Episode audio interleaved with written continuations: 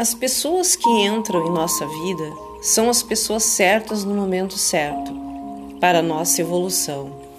As que saem é porque já aprendemos a lição. É perda de tempo querer segurar coisas, pessoas, situações. Isso são apegos. O fluxo da vida é deixar fluir. Abra mão do controle. Não temos absolutamente nada de controle perante a vida. Pois a nossa alma vem ao mundo sem medo, sem nada material. Ela adquire a forma necessária para a evolução terrena. Isso inclui as sensações humanas. Atente-se ao fato de que escolheste através do diário da vida viver essa história terrestre, pois você mesmo é o piloto deste objeto corpóreo Use a sua sabedoria interior para conduzir-te. Os momentos mais sofridos da trajetória são onde mais aprendemos.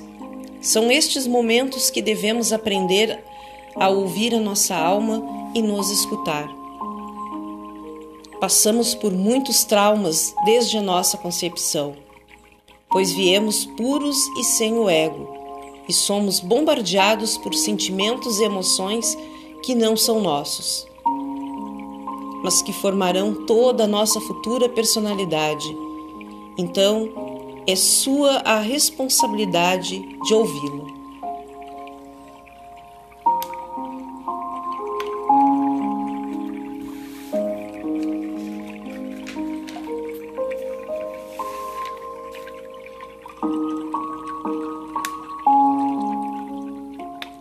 É somente sua responsabilidade de querer curar-se e evoluir.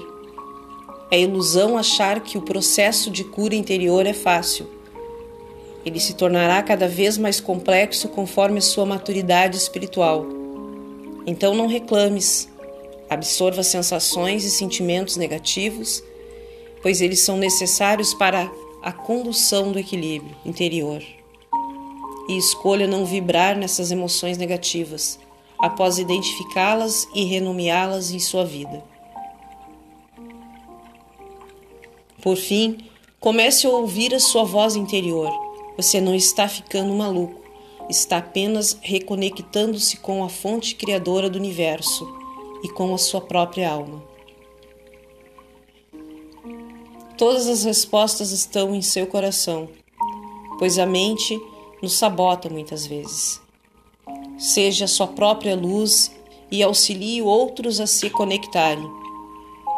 Trabalhe e pense num coletivo.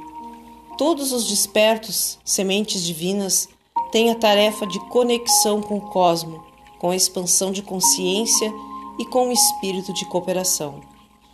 Juntos, a conexão com a fonte se expande, abre caminhos e o fluxo da vida segue o seu ritmo. Então, sejamos a luz.